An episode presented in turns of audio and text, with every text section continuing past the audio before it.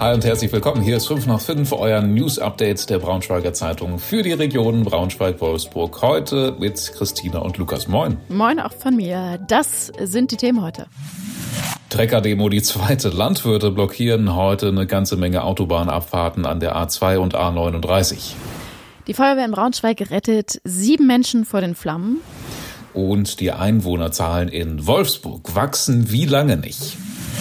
Ja, Trecker-Demo, die zweite kann man sagen. Gestern haben wir noch gesagt, ach Mensch, gar keine Trecker-Demo, wo wir drüber reden mussten, wollten, wie auch immer. Heute haben die Landwirte wieder für ordentlich Wirbel gesorgt mit ihren Protesten. Ja, wer hätte das gedacht? Äh, viele Autobahnabfahrten auf die A2 und A39 waren heute dicht zum Ärger vieler Autofahrer. Man wusste davon auch irgendwie nichts. Ich glaube auch äh, bei uns am Newsdesk war die Überraschung dann äh, vorhanden, soweit ich weiß. Neun Uhr ging es dann heute Morgen so langsam los mit den ersten Blockaden in Braunschweig, in Wolfsburg, in Helmstedt und wirklich vielen verschiedenen Orten. Ja, ich glaube auch die Polizei wusste es nicht, ne? Also so, mhm. also Sachsen-Anhalt oder so, das war ja alles angekündigt heute bei uns war die Überraschung groß heute Morgen. Ähm, die Anschlussstellen Helmstedt Ost, West und Zentrum zum Beispiel, die waren komplett dicht. Aber es ging auch um Königslutter, Braunschweig Ost, Wartenbüttel, Braunschweig Hafen, alles quasi entlang der A2. Ja, aber eben auch auf der A39, da waren das dann in Wolfsburg zum Beispiel die Anschlussstellen Mörse, Sandkamp, Scheppau stand überall mindestens ein dicker Trecker, der da die Ab- und Auffahrten dann blockiert hat. Ähm, ja, genau, du hast es gesagt, es waren teilweise oder größtenteils ungeplante Blockaden. Die Polizei wusste auch noch von nix.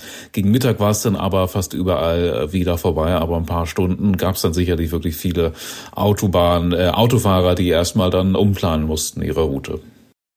Ja, ein Autofahrer hat ja sogar versucht, irgendwie über die Abfahrt auf der Autobahn aufzufahren. Oh, gefährlich. Äh, nicht machen, mega gefährlich. Das kann richtig in die Hose gehen. Kleiner Hinweis noch äh, für morgen. Auch da müsst ihr vielleicht ein bisschen Zeit einplanen. Es kann morgen wieder zu Problemen kommen. Denn dann haben die Landwirte vor, ähm, per Sternfahrt nach Hannover zu fahren. Äh, da gibt's eine große Demo morgen. So, einen schweren Brand hat es heute in Braunschweig gegeben. Die Feuerwehr musste zu einem Kellerbrand im westlichen Ringgebiet ausrücken. Die Flammen sollen schon ziemlich heftig aus dem Fenster geschlagen haben. Dazu dann noch eine starke Rauchentwicklung, sodass die Bewohner oben drüber in ihren Wohnungen äh, ja, wohl quasi gefangen waren, weil der Rauch im Treppenhaus schon war. Insgesamt sieben Menschen wurden deshalb von der Feuerwehr rausgerettet. Rettungskräfte haben sie dann versorgt. Schwere Verletzungen hat's zum zum Glück nicht gegeben. Gut, dass das geklappt. Ich glaube, denen bin ich heute Morgen begegnet. Ich bin erst im Homeoffice quasi gestartet und bin dann später rüber in die Redaktion und äh, da kam auf jeden Fall viel Feuerwehr mit Blaulicht mir entgegen und kurz später kam dann hier bei uns auch die Meldung rein, was passiert ist. Also gut, dass die Feuerwehr da so schnell unterwegs war heute. In der Tat. So, dann haben wir noch eine spannende Nachricht von Volkswagen. VW hat jetzt nämlich angekündigt, seine Autos künftig mit ChatGPT auszustatten. Das wurde auf der Technikmesse CES in Las Vegas bekannt gegeben, wo ja alle großen Unternehmen ähm, ihre neuesten Entwicklungen zeigen. Wirklich gelungene Überraschung, kann man, glaube ich, sagen. Auf jeden Fall. Man muss ja den Autofahrern immer auch was Neues bieten als äh, Autobauer und äh, ChatGPT wird auf jeden Fall jetzt in den VW-Sprachassistenten. Ich weiß gar nicht, wie man den ausspricht. Ida oder Aida? Keine Ahnung, habe ich auch noch nie gehört. Ich wusste gar nicht, dass Ich wusste auch nicht, dass der, dass Namen, der Namen hat. hat. Ja. Ist das sowas wie Siri und Alexa und jo. Cortana und so? Ja, muss ja, denke ich mal. Ne? Ja, Ida ist der Sprachassistent in VW-Autos. Ja, interessant. Auf jeden Fall wird er jetzt dann richtig schlau, muss man sagen. VW sogar Vorreiter, der erste große Hersteller, der Chat-GPT ab Sommer in vielen Modellen anbieten will. Macht das Lust für dich, Christina, oder reicht dir ein fahrbarer Untersatz? ich will ehrlich gesagt gar nicht mehr vollgequatscht werden von meinem Auto. Stimmt. Also, es kommuniziert ja schon irgendwie über Warnblinklicht und sowas mit mir. Hallo, Ölwechsel, jetzt. nee, das reicht als Stimme mehr. will man dann nicht haben, ne? Da reicht das, das kleine Licht äh, im Tacho. Ja, oder, oder was soll, was soll das sonst sein? Was macht das Auto? Also, Ach, naja. Das war ja die Begründung, dass das auch so, weil ChatGPT so richtig in menschlicher Sprache ganze Sätze verfassen kann. Mhm. Oder kannst du dich dann auch übers Wetter unterhalten mit deinem Auto? Ja, ich denke, du kannst dich dann mit, einem, mit deinem Auto, wenn, über alles mit deinem Auto die, unterhalten. Wenn dir langweilig ist beim Fahren. Ja, irgendwie sowas. So. Ja, vielleicht kannst du dann plaudern. genau produktiv sein, nebenbei noch ein bisschen arbeiten während der Autofahrt, ChatGPT Dinge machen lassen oder so, aber ansonsten ja, weiß ich jetzt auch nicht. Auf jeden Fall wird's intelligenter. Ne? Ich glaube, viele Sprachassistenten in Autos sind gerade noch auf einem ziemlich äh, steinzeitlichen Niveau.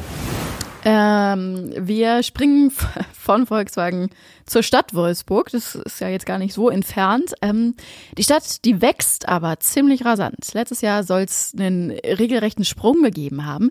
1200 Menschen sind oben drauf gekommen. Insgesamt hat Wolfsburg damit jetzt 128.000 Einwohner. Ja, das sind so viele wie zuletzt 1992. Es gab also schon mal so viele. Aus Braunschweig, Hannover, Magdeburg und Berlin zum Beispiel sind mehr Leute hinzugezogen als weggezogen. Ähm, wie gesagt, also 1200 Menschen neu in Wolfsburg. Das ist, das ist wirklich eine ganze Menge. Ne? Muss man sich ja mal vorstellen. Das ist schon ein größeres Dorf, was dann irgendwie noch mit dazugekommen ist. Ne? Ja, und es, also es lag ja nur an Menschen, die sozusagen dazugezogen sind, nicht an Geburten oder sowas zum Beispiel, könnte man ja auch vermuten. Vielleicht liegt es daran, dass VW die Homeoffice-Regelung aufgehoben hat. Wieso? Naja, die hatten ja während Corona so eine ziemlich lockere Homeoffice-Regelung und dann haben sie jetzt irgendwann letztens gesagt, dass, glaube ich, zwei Tage pro Woche wieder Pflicht sind. Im Büro. Ach so, also ist deine These dann, dass. ja, ja. Dass bei VW diese Homeoffice-Regelung aufgehoben hat. Viele Leute, die zum Beispiel in Berlin vorher gewohnt haben und für VW gearbeitet haben, jetzt nach Wolfsburg gezogen sind. Ah, jetzt verstehe ich Ja, doch, das klingt logisch. Das ist plausibel. Vielleicht ja. ist es das. VW hat dazu beigetragen. Ähm, weißt du, wie viele Zuschauer so ungefähr ins Eintrachtstadion gehen? Wir müssen so knapp über 20.000 gehen. Das wechselt ja immer mal wieder so ein bisschen über die Jahre. Ich glaube, 22,5 war so der aktuellste Stand.